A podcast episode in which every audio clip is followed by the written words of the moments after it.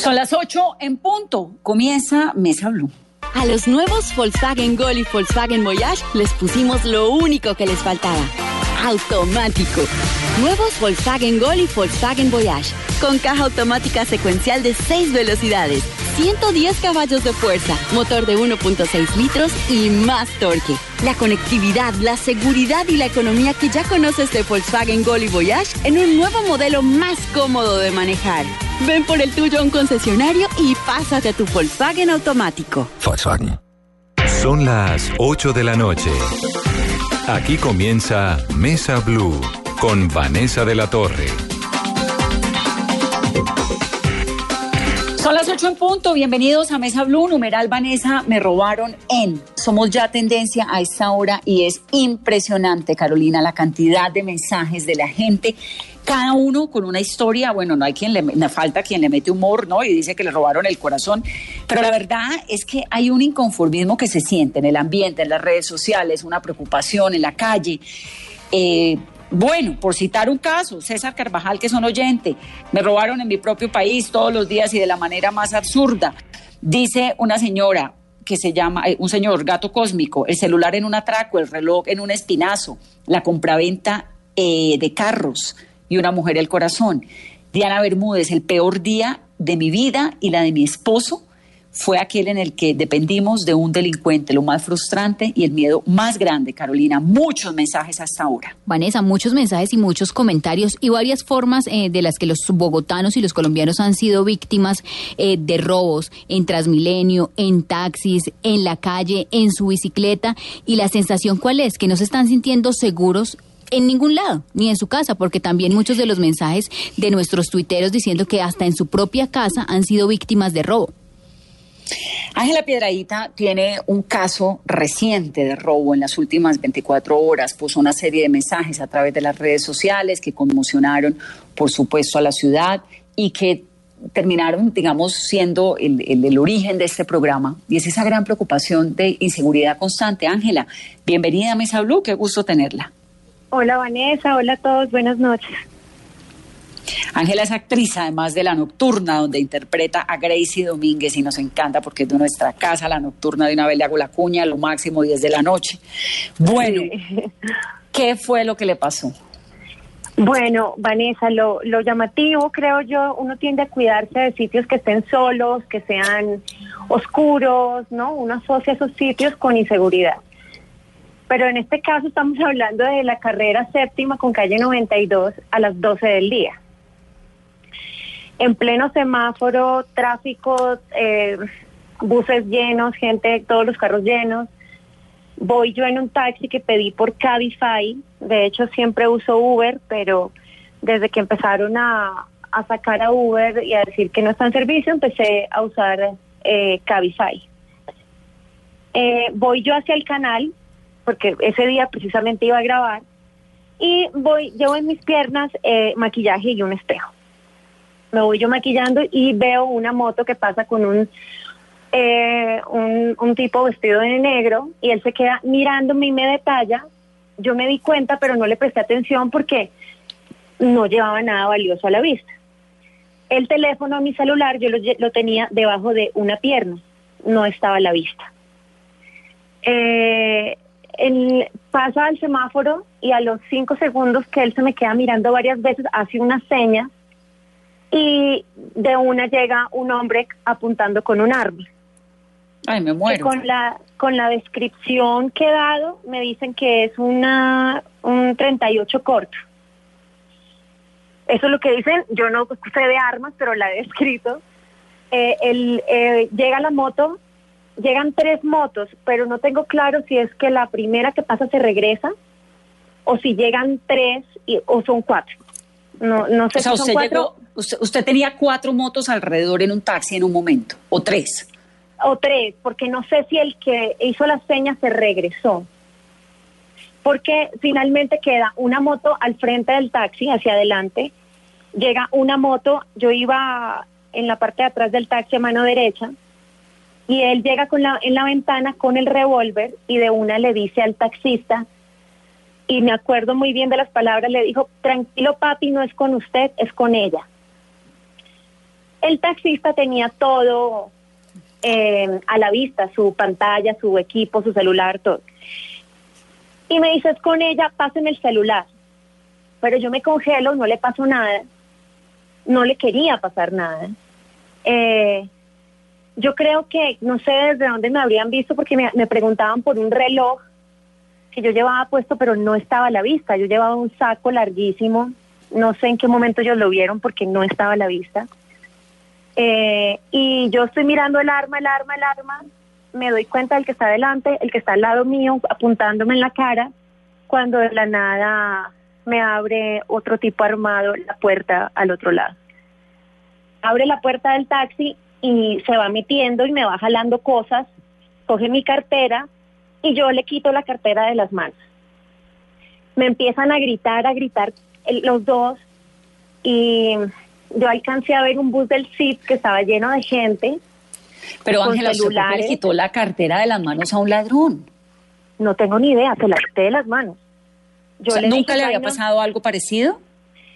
No, no, no, no, pero yo mi reacción fue ah, decirle no, vení, ahí no hay nada.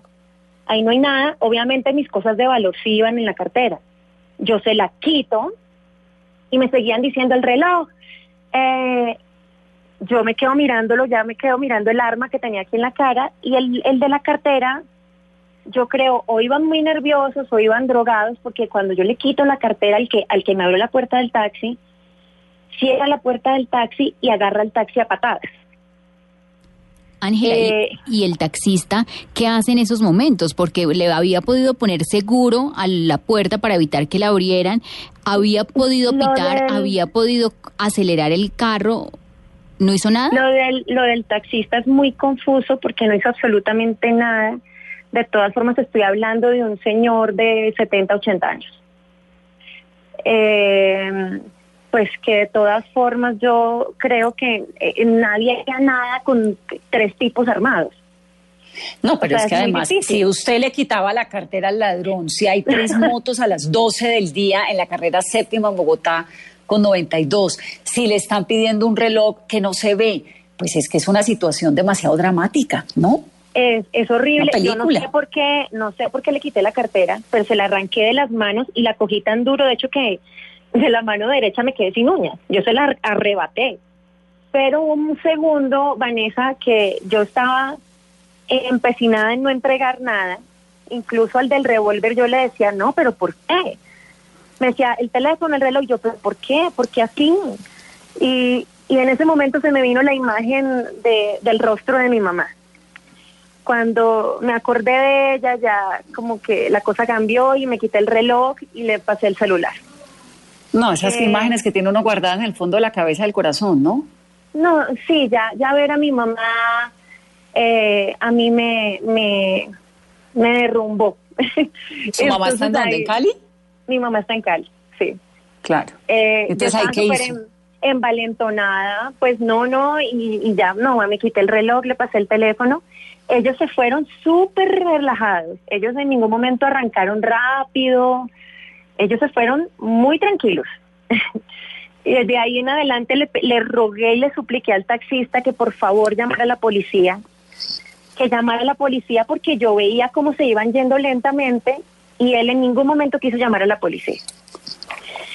Eh, eso es algo que yo no he podido entender por qué, tal vez estaba en shock eh, por, por lo, por, pues porque es, un momento que nadie espera y nadie quiere vivir pero él no quiso llamar a la policía por más que le insistí. Tuvo mucho tiempo de hacerlo porque le pedí el favor que me regresara a mi casa, eh, saqué algo y luego le pedí el favor que me llevara a Caracol Televisión, porque pues yo finalmente iba a, trabajar y me estaban esperando ¿Y usted siguió ahí montada en ese taxi?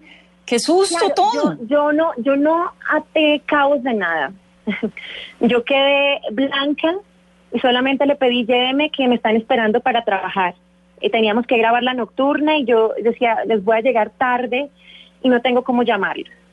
Cuando llego empiezo a ver cosas muy extrañas como, bueno, sí, él no quiso llamar a la policía, eh, me dio unas placas, alcanzó a ver, eh, que no, pues no las doy al aire porque no me consta, porque yo no vi ninguna placa. Eh, Me dijo que estaba llamando a los compañeros taxistas para, para alertar a la, a la gente si los veían, pero todo fue muy confuso y muy enredado. Eh, cuando me dejan Caracol, pues llego a Caracol, pues llegué blanca y no me cancelaron grabación. Pero de ahí en adelante, cuando voy por mi SIM card eh, para, para, para cambiar pues ya el número y eso, me dicen que yo era la persona número 30 que iba en ayer solamente en esa oficina. ¿Ese día? Eh, ese día y te estoy diciendo que yo llegué a tu oficina por ahí a las 3, 4 de la tarde. Wow. Pero la gente va a cambiar el SIM card cuando lo han robado, supongo, o cuando le ha pasado alguna circunstancia. Pues, pues como ya ya queda sin nada, lo que uno hace es pedir un teléfono prestado, un coco, no sé, o lo que tenga uno a la mano y, y pedir y pedir que bloqueen. Lo primero que hay que hacer es pedir que te bloqueen con el email el equipo y eh, que te bloqueen el número. Cuando uno regresa al operador ¿cierto? Porque eso no lo hace según el, teléfono de cada operador. Pero cuando llegas al sitio, ya pides tu SIM card nueva. Claro, y esa se la pone al teléfono. y esa se la pone al teléfono y ahí me dijeron, usted es la persona número 30 que viene hoy en las mismas circunstancias. Ahora, Ahora tengo, tengo un par de preguntas. ¿El reloj qué reloj era? Eh, un IP. Y eso es un reloj de, de gente que hace deporte como usted. no, era un reloj bonito, pero, pero, pero no sé en qué momento lo vieron, la verdad. ¿En qué momento lo vieron? Porque usted dice que llegó de manga larga y... No he podido saber en qué momento porque eran unas mangas que llegan hasta los nudillos. ¿El celular era qué? ¿Un, celular de alta gama? Era un iPhone 11. Y el tipo, entonces, usted se queda con la cartera en la mano, la recupera, o sea, no, no, no, le, robó la cartera, le rapó la cartera al ladrón. sí, yo me quedé con mi cartera, con todo lo que tenía. Increíble, a las 12 del día, increíble. Y no, y la cantidad de gente viendo, la gente del bus, hay algunas personas tenían el teléfono en la mano como grabando. Eh, y, y, a las 12 del día, entonces uno no espera que a uno le vaya a pasar eso y uno no espera que lleguen tres personas armadas por, por un teléfono. Eh, esto, de aquí en adelante, esto ya es un hurto agravado calificado, ¿sí? Porque hay más exposición de armas, es una banda de crimen organizado y además, después te empiezas a dar cuenta que están haciendo phishing. Entonces, un teléfono que yo bloqueé, que no queda sirviendo sino solamente para vender por partes, luego empiezan ellos a suplantar páginas web para acceder a los datos personales de uno para liberar el equipo. Y las personas, eh, está genial poder hablar esto en este momento para que las personas sepan que en el instante que le llega un mensaje de, digamos, en este caso de Apple o de mi operador, eh, no se puede responder y no se puede entrar a esas páginas a dar ningún dato. Porque lo que están haciendo con esto... le cogen los datos y le, y le falsifican su información y se le meten al celular y lo desbloquean. Claro, y ya les queda el equipo libre para utilizarlo completo. No, pero lo que me parece a mí inverosímil es tres personas armadas en una moto a las 12 del día en pleno norte de Bogotá, en la carrera séptima, atracando un taxi, una señorita que va ahí montada, independientemente de que sea usted, pues tuve la suerte para este programa de conocerle, de que pudiéramos acceder a esta entrevista, pero es que eso que le ocurrió a usted, Ángela, le está ocurriendo a mucha gente, no solamente en mm. Bogotá, en las ciudades colombianas, en Cali hay historias, en Barranquilla hay historias. No, y, y, de, y realmente está, lo que está pasando es peor porque yo me enteré con lo que me pasó a mí, que la semana pasada a una niña del barrio Polo Club la mataron en la puerta de su casa por quitarle el celular. Ay, Entonces, está pasando cosas peores que tal vez no tienen visibilidad. Eh, realmente lo mío, lo mío es nada, es nada. Es un susto muy eh, fuerte y una y una y, y, la muestra de una situación muy complicada. Ángela, gracias un abrazo. gracias, Vanessa. y nos alegramos de que esté bien. Gracias, y con mi cartera completa. Sí, no, increíble. La vemos en la nocturna. Un abrazo. Nos vemos en la nocturna a las 10. Un beso. Un beso. Ya vamos a hablar con Hugo Acero, que es el secretario de Seguridad de la actual administración de Bogotá, bueno, que acaba de entrar y tiene este chicharrón tremendo que es el tema de la inseguridad. Los saludo de una vez, Hugo. Bienvenido a Mesa Blue. Vanessa, buenas noches. Qué cosa, ¿no? Sí, digamos que es un tema lamentable tuve la oportunidad de conocer, yo creo que unos minutos, un tiempo, digamos, muy poco tiempo después de sucedido este hecho, precisamente hubo un tuit que eh, de ella, eh, denunciando pues a través de, redes lo que le había sucedido, e inmediatamente me puse en contacto con el comandante de la Policía Metropolitana para que conociera este hecho, como otros que he conocido, digamos, durante estos días eh, y desde luego que comencemos a, comencemos no, porque ya realmente hay, hay unas bases de datos que permiten perfilar desde el punto de vista de investigación criminal comportamientos, sectores, eh, posibles estructuras, y eso permite, digamos, tener unos elementos importantes desde el punto de vista de, investigación criminal para profundizar sobre esos sectores, sobre esas estructuras y finalmente dar con los con los delincuentes. Por eso es que ustedes están ustedes están recibiendo, digamos, a Bogotá, ¿no? La tienen acá, la acaban de llegar, llevan 15 días en el en el en la administración. ¿En qué orden de prioridades está la seguridad? Bueno, ahí y cuando y cuando miran y llegan y dicen aquí hay un problema grande, ¿qué, qué, ¿cuál es el análisis así como un bagaje general que le ven a Bogotá? No, el problema grande, grande, grande es que en los últimos años, en los últimos tres, cuatro años, no ha, no ha dejado de crecer el hurto. Y, tú lo decías hace un momento, pues digamos, este no es un problema solamente de Bogotá, sino que realmente está sucediendo en todas las ciudades. Y es que eh, en este tipo de delitos, particularmente en algunos hurtos, en lo que tiene que ver con celulares, inclusive eh, bicicletas de mediana y alta gama, pues han venido creciendo las estructuras criminales que han desarrollado, eh, que desarrollan estas actividades en distintas ciudades. Pero digamos, ese no es un consuelo, digamos, es una realidad que ha venido creciendo en los últimos años. Ese es un tema prioritario, prioritario que debemos atender y que desde luego la, alcaldesa lo, lo ha puesto como uno de sus primeros temas en materia de seguridad. Y desde el primer día de gobierno hemos venido trabajando con la Fiscalía, hemos venido trabajando con la policía para diseñar una serie de acciones, de digamos de acciones inmediatas que en los próximos días vamos a comenzar a ejecutar, reconociendo pues que hay una realidad de crecimiento, uno puede decir cercano por encima del 50%, de, particularmente de los hurtos y en particular de lo que tiene que ver con el hurto a personas, particularmente en este caso el hurto a celulares, el hurto a bicicletas de mediana y alta gama, inclusive de bicicletas no tan no tan costosas. Yo creo que ese es un fenómeno. ¿Qué se, roban en Bogotá? Celulares, obvio. ¿Y qué más? ¿Qué es lo que más se están robando? No ha dejado de crecer desde hace años. Porque, pues, hombre, como, como, como lo mencionaba la persona que entrevistaron, pues es un iPhone 11 que hace que tú en las manos tengas varios millones de pesos.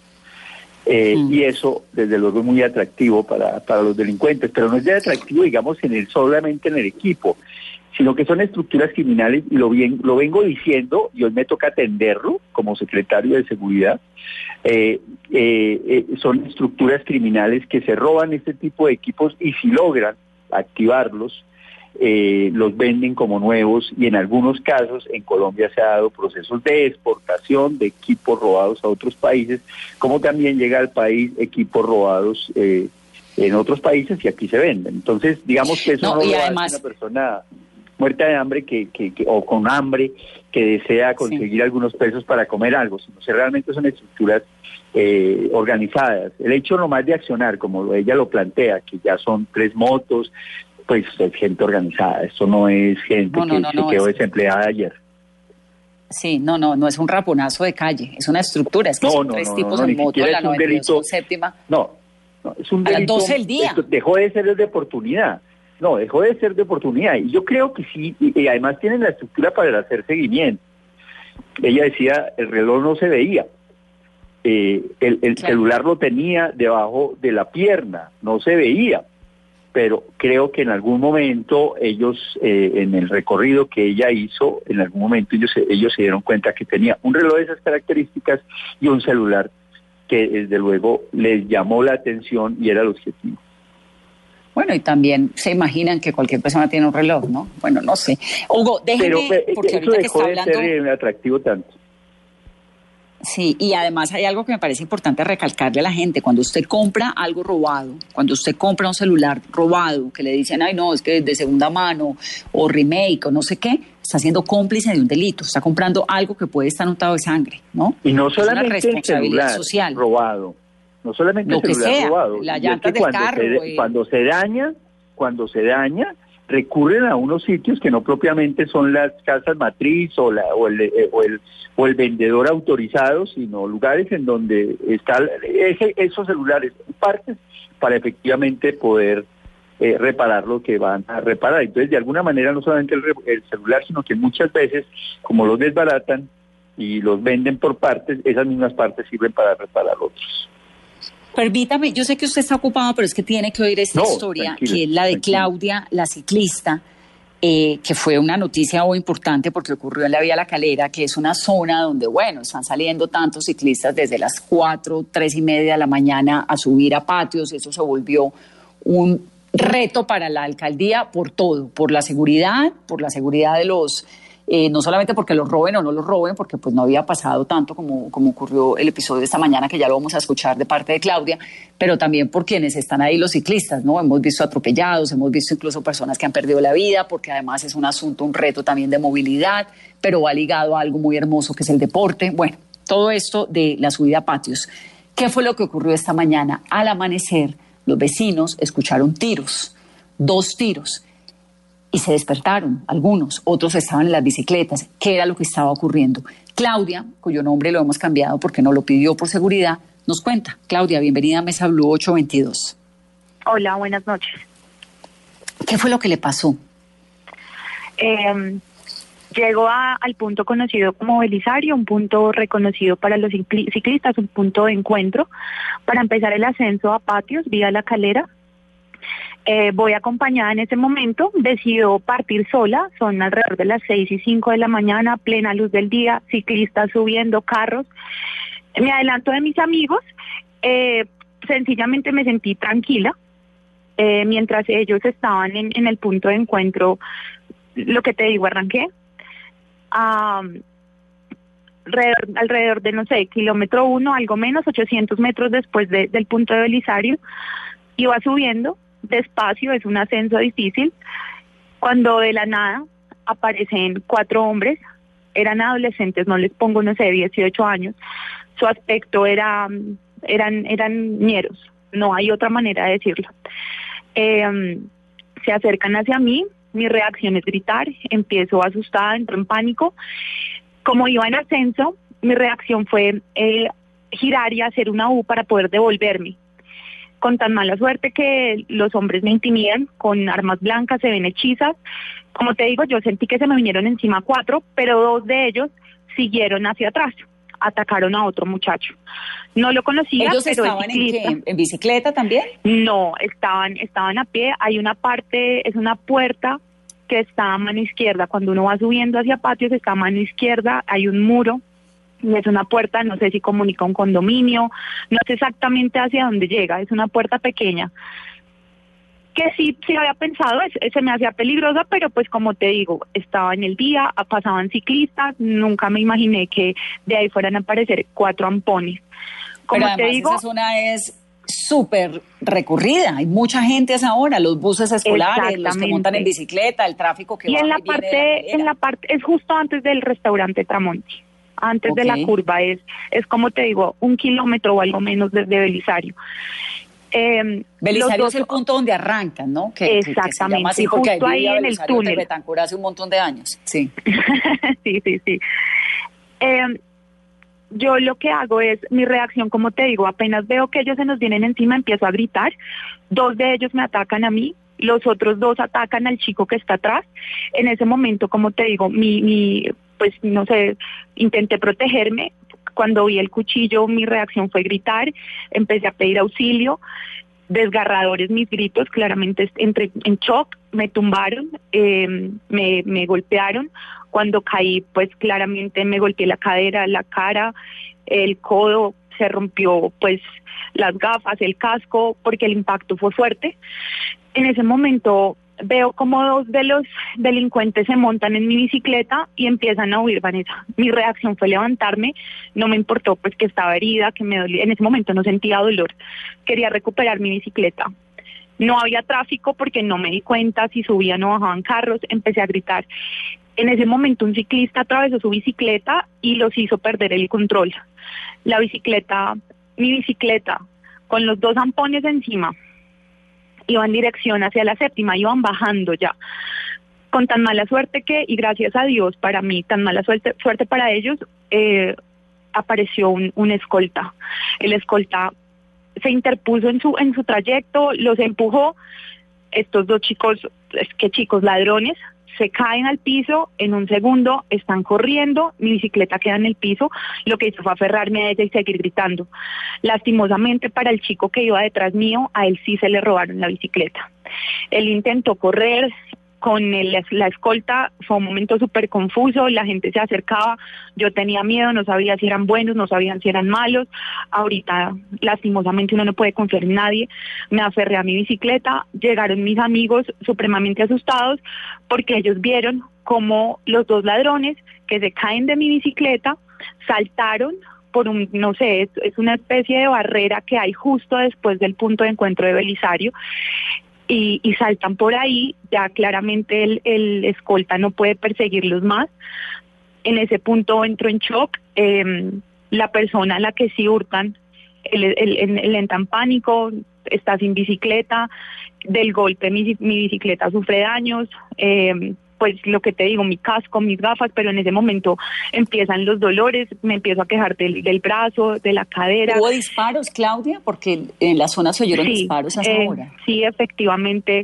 Em, en el momento, como te digo, todo fue muy confuso. Cuando escuché los disparos, me aferré a la bicicleta y quedé en shock porque no sabía una bala perdida. O sea, uno no sabe en ese momento. No, no, no, pues. Pasa un, un motorizado de policía y le, le hacemos señas, pero el señor no para es el escolta, el que es el héroe de la historia, porque él va, intenta enfrentar a los ladrones, pero pues lastimosamente dos de ellos huyen a pie, corriendo, y los otros dos en la bicicleta del compañero ciclista, que pues que ahorita está sin bicicleta, asustado, estamos muertos del susto porque porque pues no podemos salir a, a montar bicicleta.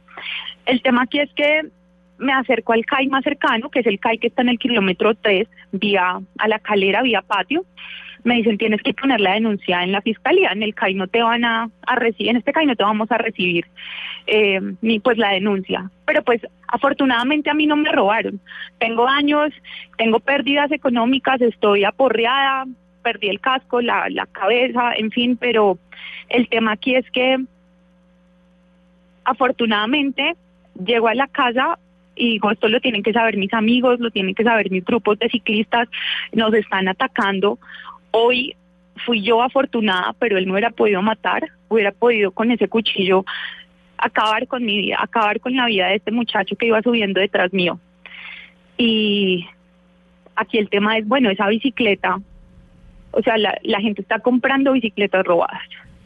Entonces el llamado es por favor no más, o sea, están manchadas de sangre. Hoy afortunadamente estamos bien, pero, pero hay gente que se muere y gente que están matando. Afortunadamente, no sé, un patrullero se acercó vía telefónica, vía WhatsApp, la policía, eh, un intendente de la calera estaba muy pendiente a ver si por mediante, no sé, cámaras, ahí hay edificios, si mediante esas cámaras se pueden identificar los ladrones o por lo menos la ruta que tomaron eh, los ladrones que sí se llevaron la bicicleta de, mi compañero ciclista. Eh, yo quedé golpeada, estoy en shock, creo que no voy a volver a salir. Es, es una tristeza porque, porque oye, salí a las seis y, y diez de la mañana o sea, a plena luz del día habían varios ciclistas y esta gente no le importó. No había policía, no había ejército. Pero, hay mañana. Eso le quería, eso le quería preguntar, porque en esa zona siempre hay policía, ¿no? No siempre, no siempre. Uno ve eh, como mucho policía subiendo a la, eh, eh, en, cuidando la zona. Sí, efectivamente, hay veces ponen de a dos chicos del ejército cada 500, cada kilómetro. Hoy no había nada, hoy no había un policía. Ya después me enteré, una amiga subió alrededor de las 10 de la mañana y me decía, sí, se me hizo muy raro ver subir y bajar patrullas motorizados. Claro, ya después del evento hubo disparos, a Dios gracias ninguno de los dos heridos, pero, pero fue, fue terrible. Es, es, este nazi me preguntó yo, ya, ya que está ahí Hugo, tengo, tengo que pagar seguridad privada, tengo, cada persona que sube a patios tiene que, o sea, tiene que pagarle a un particular, a un, a un, a un motociclista para que me acompañe. Entonces, si subimos mil ciclistas, van a subir mil motos a patios y están ellos. ¿Y qué tan frecuentes? Por ejemplo, son esos casos, usted le reportó hoy en sus grupos de ciclistas, pero ¿qué tan frecuentes se están volviendo los casos de hurto a bicicletas cuando sabemos que ya se está invirtiendo muchísimo porque muchos bogotanos están invirtiendo no uno ni dos millones de pesos para tener una buena bicicleta? Mira, todos los días es el pan de cada día. Me siento afortunada porque puedo estar aquí contándote mi historia, pero son muchos las personas que le sucede y el temor a denunciar pues es por eso que, que, sucede esto. En el anonimato hay mucha gente que denuncia y no pasa nada porque no somos ciclistas famosos o porque no somos reconocidos. Gracias, no sé, las redes, el WhatsApp, los grupos, la gente hizo viral esto y gracias a, gracias a eso es que estoy aquí porque de otra manera no, no hubieran conocido la noticia. Estoy, estoy impactada, estoy asustada creo que no voy a volver a patios porque no siento que me estén brindando la seguridad que necesito. Como te decía, entonces van a ser mil motos protegiendo mil ciclistas, mil motos de particulares. Porque es que estamos llegando a eso, a pagarle a particulares para que nos den esa seguridad, que debería ser la nación, que debería ser el, Estado. tiene que, pues, eh, exactamente es muy, es muy contradictorio porque es gente que está saliendo a hacer, hacer deporte. Pues muy triste, Claudia, pero lo único que no puede dejar de hacer es montar en bicicleta. ¿Hace cuánto sube a patios usted por esa zona? Alrededor de tres años. Y ya había pues escuchado de casos que sucedía lo mismo. Gente que se hace la varada, pues un buen ciclista para colaborar, a prestar servicio y pues sucede que, que mentira, le roban la bicicleta. Entonces hoy ah, salen cuatro ampones con, con cuchillos y no, no pasa nada. Entonces, lo que te digo, ¿qué, ¿qué tenemos que hacer para recuperar la bicicleta de mi compañero? Ya lo mismo, por redes he estado difundiendo la imagen, pero, pero que, que te, dime qué tengo que hacer. No, pues eso sí le vamos a preguntar inmediatamente al doctor Acero Hugo, para que nos cuente, por favor, para que nos diga sobre todo qué es lo qué es lo que lo que el, proyecto ¿no? de seguridad que están tratando de implementar, porque la verdad es muy lamentable, muy preocupante, pero nos alegramos de que usted esté bien. Claudia, gracias, por contarnos la historia. ¿Es caleña? ¿Se salió un B por ahí? no, no, no, paisa. ah, bueno. Un abrazo, gracias. bueno, a ustedes, buena noche. Buena noche. Hugo, esa zona de patios, que es muy recurrente porque sube mucha gente a montar en bicicleta desde muy temprano, a veces se ve custodiada por policía y, por ejército. ¿Por qué ahorita no? ¿Hay una medida nueva o van a implementar un tipo de seguridad allí o qué? No, eh, digamos que, que lo primero que tengo que decirle a Claudia es, bueno, eh, no, no, no, necesariamente tiene que contratar motociclista y yo le pediría a ella que no deje de realizar el deporte que tanto le gusta ni de ir a patios. Esta noticia, que también estuvo en redes, digamos, esto lo hago durante todo el día, sábados y domingos, en los pocos días que llevo. Eh, y es atender de, de, manera efectiva desde los redes y además me llegan este tipo de mensajes. Este mensaje en particular me llegó a través de Juanita Gubertus, que me lo envió. lo primero que hago es lo que he hecho con cada uno de los casos y es efectivamente enviarlo a la policía, pero no solamente para investigar, sino para atender el sitio de manera particular de garantizar, para garantizar la seguridad de los ciudadanos ahí.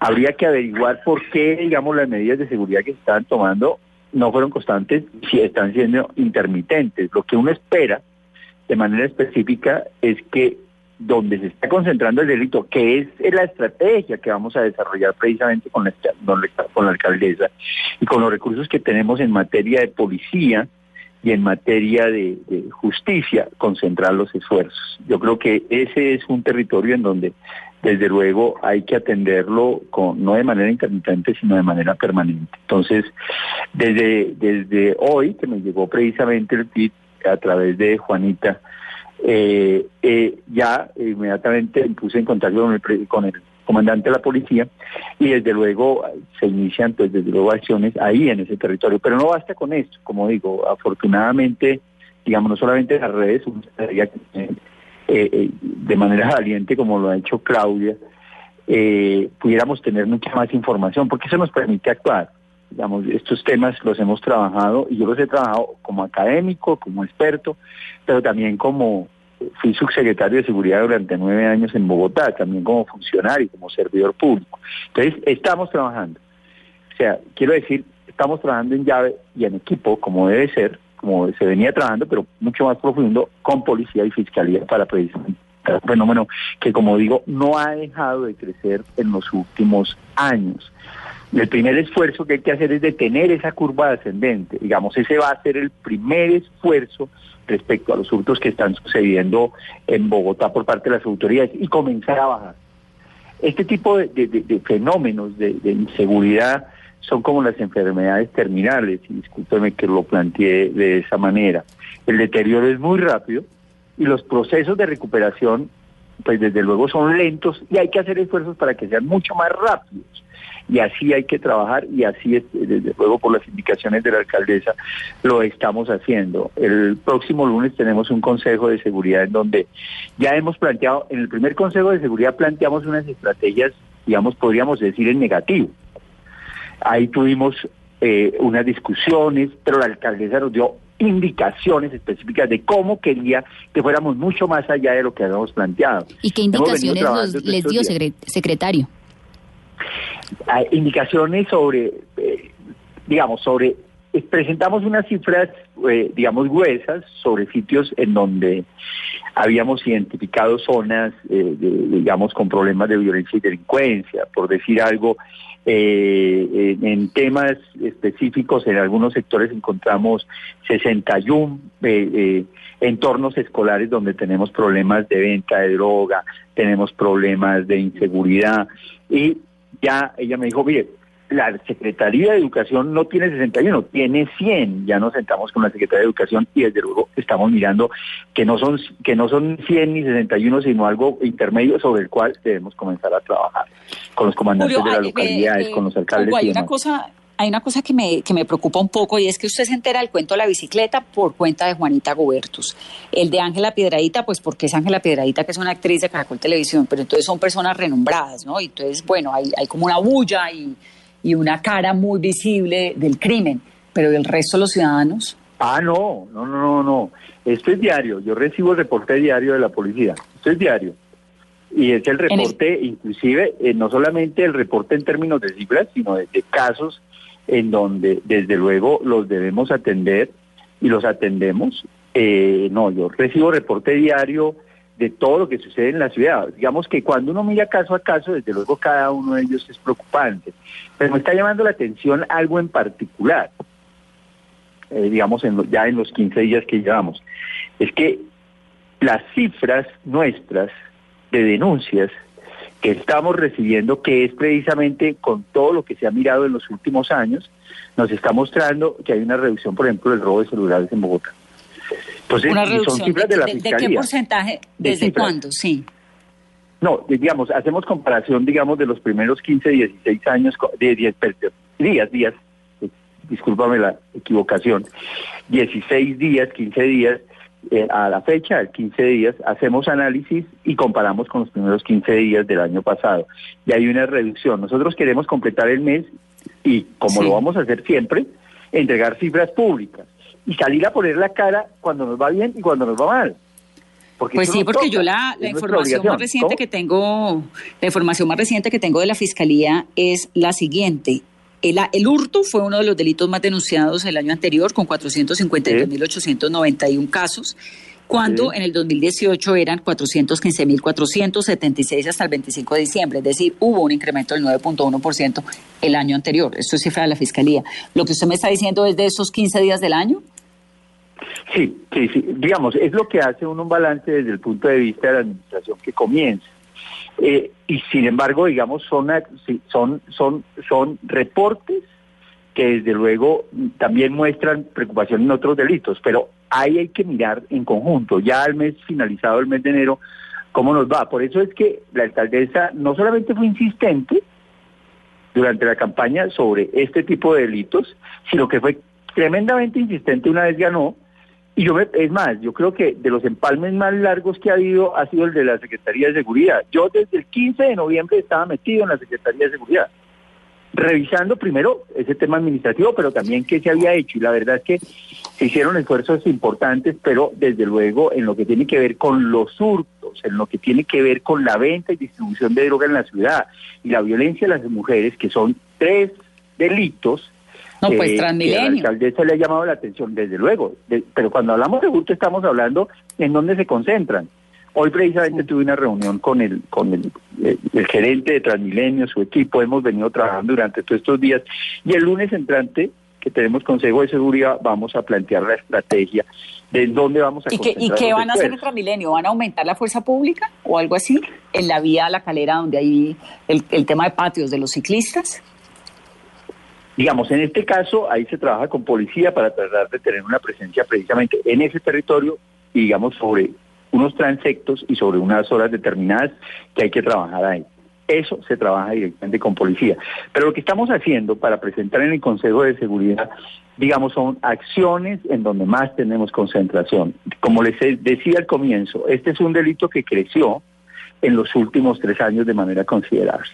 Y considerable quiere decir eh, digamos, no solamente en Bogotá, sino en otras ciudades, pero también quiere decir que tenemos unas estructuras que ya no es el delito de oportunidad, que ya no es el delito de hambre, si se quiere, sino que son estructuras criminales que se dedicaron a unas líneas de acción que tienen que ver con no, pues es que ya es que le, lo persiguen, no es que sea el papayazo de que se lo encontraron en la calle, sino que lo persiguen como, como nos acaba de contar eh, Ángela o como Claudia montando en bicicleta, no, de verdad que, es, muy preocupante. Pero hay una cosa que siempre me ha llamado la atención, ¿por qué por ejemplo en la 75 con 15, que además hay un señor ahí que nos escribe, que dice, siempre roban en ese punto, hay otro, 82 con autopista, siempre. Yo no he visto el primer caso de una señora que vaya montada sola en un carro y ahí hay un tipo siempre parado y le rompe el vidrio, le, saca un cuchillo, eso lo ve uno, pero constantemente en la 82 con 15 y en la 75 con 15 y en la 82 con autopista. Digamos que esas zonas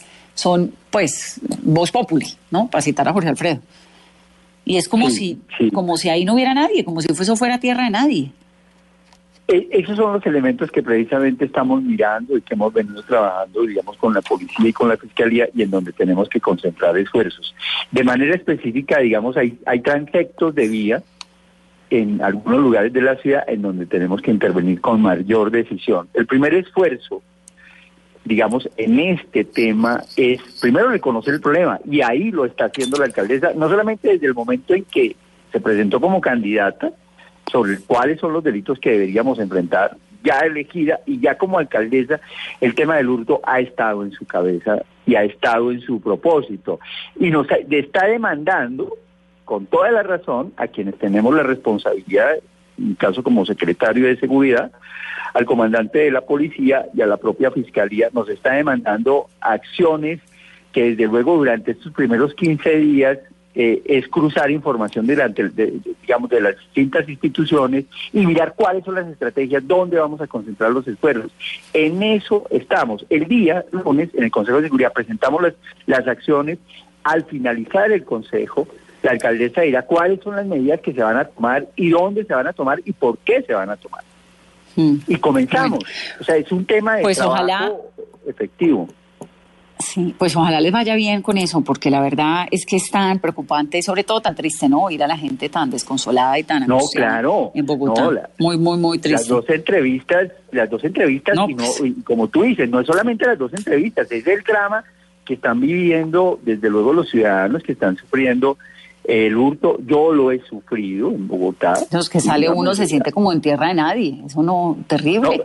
Pero digamos, es un esfuerzo conjunto, desde luego que, eh, que hacemos las autoridades, pero también también el tema eh, ciudadano, el tema ciudadano. Tenemos que, no dicho, nosotros vamos a promover la denuncia, vamos a mejorar hasta vamos a mejorar la atención particularmente eh, de las víctimas, pero también hay que decirle a los ciudadanos, y eso nos lo ha dicho Claudia, hombre, están, hay, hay personas que desafortunadamente en nuestro medio terminan comprando esas bicicletas. Mm, sí, eso es claro. Desde luego, que a las personas que seguramente se robaron, esa bicicleta puede costar un millón, dos millones, tres millones de pesos. Y a esas personas terminan comprándosela en 100, 150 mil pesos, y eso es mucha plata, realmente. No, terminan siendo cómplices de un crimen, que eso... Eso es lo más grave. Claro, Hugo, gracias. Ahí es, donde, ahí es donde hay que trabajar no solamente con las autoridades, sino también pedirle a los ciudadanos que esa práctica de compra de lo robado no se, no se haga. Hay más. Yo creo que hay que tener acciones contundentes respecto a quien compra robado. Sí, eso también es verdad. Que sea una responsabilidad compartida. Un abrazo, me encanta oírlo.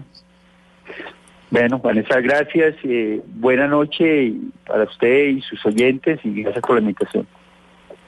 Hugo Acero es el secretario de Seguridad, ¿no? Carolina de Bogotá, con este reto enorme. Comentarios de la gente, Caro.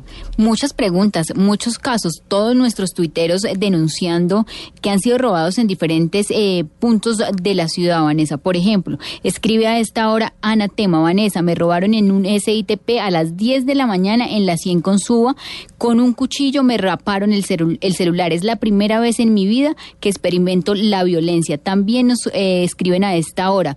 Me robaron en la 93 con 13 al frente del Starbucks, iban en una moto y me raparon el, el celular. Por esa común en modalidad de hurto. También en mi casa me robaron en mi carro. En diferentes ciudades la inseguridad es uno de los más graves problemas. También a lo largo de mi corta vida me han robado 13 veces mínimo, escribe a esta hora Paul Villarreal.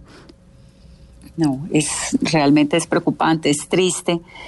Bueno, Miguel Uribe fue secretario de gobierno de Bogotá y tuvo también que lidiar con este rollo. Miguel, qué dicha oírlo nuevamente. Hola Vanessa, un saludo muy especial para ti, para todos los oyentes, a Carolina, feliz año. Y realmente no nos este desde el año pasado, ¿no? Así es, este es el tema más importante probablemente para todos los bogotanos, como bien lo has mencionado. ¿Qué pasó en la alcaldía de Peñalosa? obviamente todas las alcaldías de Bogotá tienen ese reto que es tan bravo y tan fuerte pero que, digamos, a juzgar por la sensación de la gente en la vida cotidiana, el problema del robo siguió siendo parte de uno de los problemas más grandes que tiene Bogotá. ¿Por qué es que es tan difícil combatirlo? ¿Cómo es que está organizado el crimen? Vanessa, haría algunas reflexiones de la conversación de, las de los dos casos que presentaste y de lo que ha planteado el secretario de Seguridad.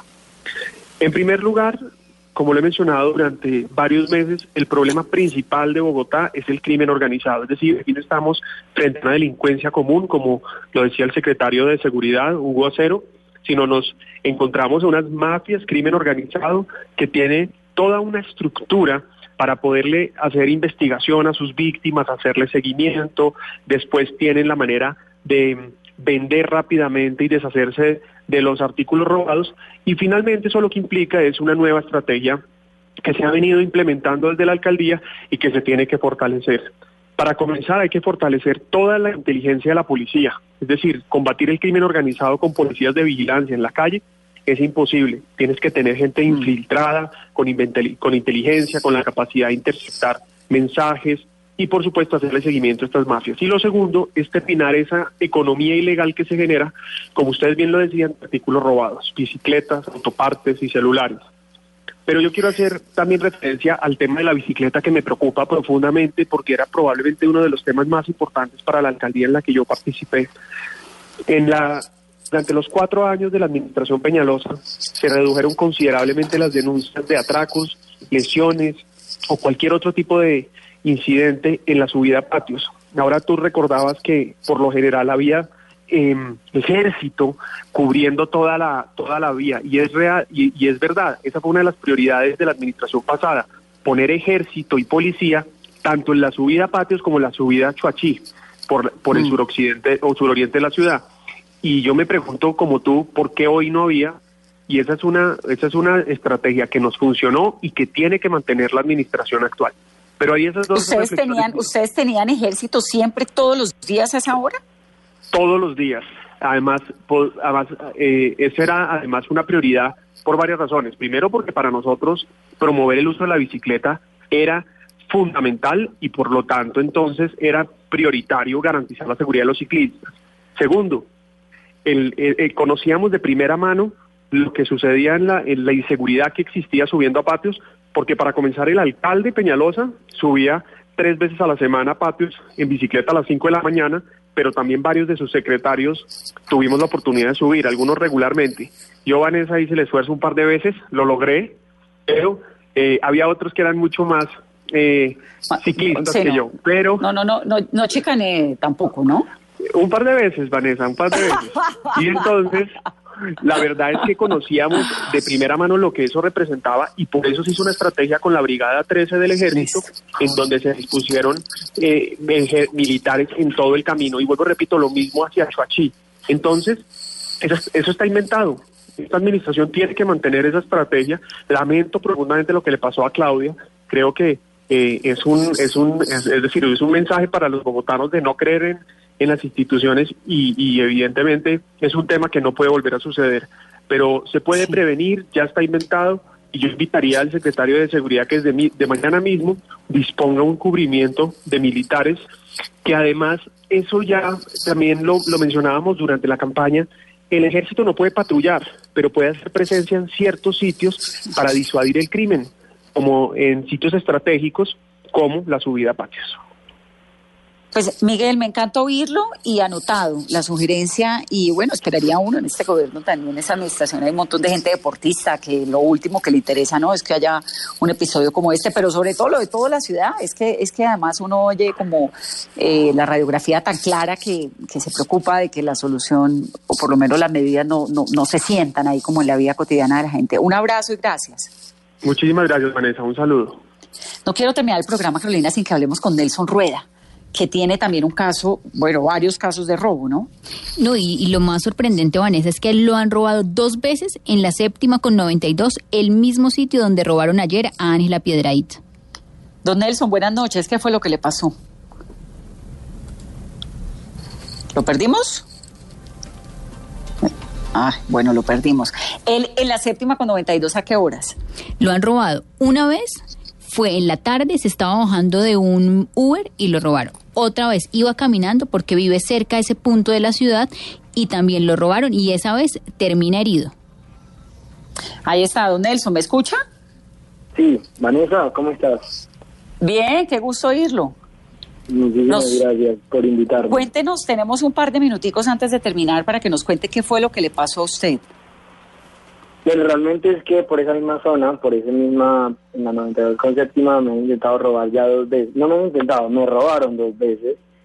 Eh, digamos que eh, la razón es como porque yo vivo en la 88 con sexta y digamos que es una zona que hay que en algún momento atravesarla o pasar caminando, pues porque es el barrio donde uno vive. Y precisamente en esa zona es donde siempre me han intentado atracar con arma blanca.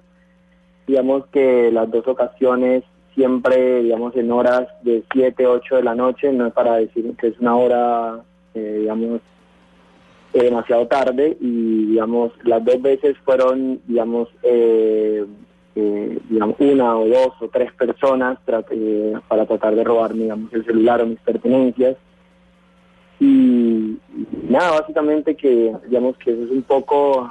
¿Y los, los robos fueron cómo? Es decir, con un arma blanca, ¿quién se le acerca? Sí, el primer, digamos que el primer robo, sí, el primer robo, por ejemplo, fue, yo estaba saliendo de la casa de un amigo que vivía ahí en la 92 con Quinta y se me hizo fácil caminar eh, hasta mi casa, eh, en el semáforo 92 con séptima, cuando iba cruzando, eh, se me acercó un, se me acercó el ladrón por detrás, me trató de agarrar, llegamos por fin con el ladrón, pero venían otros dos más, digamos, por diferentes sectores, uno por la izquierda, el otro detrás, entonces como que ya venían como a hacer emboscada, eran tres al final. ¿Esto fue a qué horas, Nelson? Esto fue más o menos ocho y media de la noche. Ocho de la noche, ya estaba oscuro. ¿Y los ladrones Sí. quiénes eran? ¿Eran pelados? ¿Eran adultos? ¿Eran señores mayores? eran- que- bueno, hay un ladrón de un uno tenía uno era se notaba que era un chico pues de la calle y las otras dos personas que, lo, que digamos que, el- que corrieron a la emboscada, uno era un señor en traje y corbata y el otro era un chico normal. Ah, saco y Eh, corbata. eh, sí, saco- o sea, eran, eh, era muy chistoso porque parecían como tres personas diferentes, no tenían nada que ver el uno con el otro, pero los tres iban, los tres venían de diferentes direcciones, uno se, uno se atravesó la calle, el otro eh, pasó la cosa, eh, como ahí queda el parque El Virrey, digamos que pasó el parque, el otro se vino por otro lado, entonces como que era, era, era medio emboscado la cosa. Hombres, los tres. Sí. ¿Y la segunda vez? La segunda vez fue, eh, yo precisamente me, me bajé ahí en la 88 con séptima para evitar que, digamos, el lugar en el cual venía eh, no diera toda la vuelta hacia mi casa. Yo me bajé para cruzar la séptima. Eh, cuando crucé la séptima hacia el otro lado para ya subir a la, a la sexta, eh, eh, aparecer ahí un joven, yo le pondría de 27 años, que me agarró como por, eh, digamos, detrás, me puso un puñal en el cuello y me pidió, pues, obviamente, el celular, el celular de las pertenencias. Las dos veces fueron celular y las dos eh, ¿Alguna vez revólver, Claro. pistola o las dos veces? No, no, no, las dos veces fueron, las dos veces fueron el puñal, el- la segunda vez, digamos que por el forcejeo y todo el susto, él me, me puso el puñal en la mano, o sea, me clavó el puñal en la mano y pues, digamos que ahí fue donde yo, eh, ahí cuando sacó todo y lo tiro, porque ellos funcionan un poco como los perros con comida, entonces uno les tira el celular, van detrás y uno sale corriendo. Pero es la segunda vez y me dejaron con la mano literal, eh, a, a tom- agarrarme puntos al hospital, etcétera. No, terrible. Nelson, gracias por contarnos. No, ustedes permitaron. Muchísimas gracias. Gracias, Nelson, por estar aquí en Mesa Blue. Las historias como las de Nelson abundan, las hemos escuchado, Carolina, las hemos leído en las redes sociales, en Twitter, nos han comentado todo tipo de historias, cada una más fuerte que la otra, y nos queda, pues, creer, ¿no?, en que la administración que entra va a devolverle de alguna manera la tranquilidad a los bogotanos, porque la verdad es que es muy, muy complicado el panorama. Escuchamos hoy solamente historias de Bogotá por una cuestión de tiempo, pero historias similares hay en todas las ciudades del país. Vanessa, y esperar el próximo lunes 20 de enero este Consejo de Seguridad y que al finalizar eh, se conozcan cuáles van a ser las medidas, las acciones que va a tomar la alcaldesa Claudia López para intentar mitigar lo que ha dicho el secretario de Seguridad. Son estructuras organizadas las que están detrás de los hurtos de celulares, de los hurtos de bicicleta, porque es que no se está quedando solamente en el hurto y ya. Hay estructuras que están comprando y que están organizando, porque lo que pasó ayer con Ángela no es de un ladrón eh, casual sino son de estructuras No, organizadas. ¿Qué tal eso? ¿Qué tal eso? Eh, eh, eh, moto, no, no, muy, muy Y preocupante. lo más grave, Vanessa, también es que a plena luz del día, y muchos de los casos que nos han reportado en nuestro Twitter con Vanessa me robaron en escasos en SITP a las 10 de la mañana, a plena luz del día, o en bicicleta, o caminando, o cuando la gente está llegando en su, a su casa. Muy preocupante. Bueno, esta es la situación. Queríamos hablar con la gente que sabe de seguridad y, llenar un poco como de optimismo también el ambiente, ¿no? Porque tampoco puede ir uno pues como si estuviera en el lugar sin futuro. Así que a seguir haciendo la vida cotidiana, porque también una manera de resistirse a los robos es continuar uno con su vida cotidiana, con un poco más de cuidado y, e ir avanzando. Que tengan una muy feliz noche. Esto es Mesa Blue 858. Lo que hubo hoy en Voz Populi nos lo cuenta Jorge Alfredo.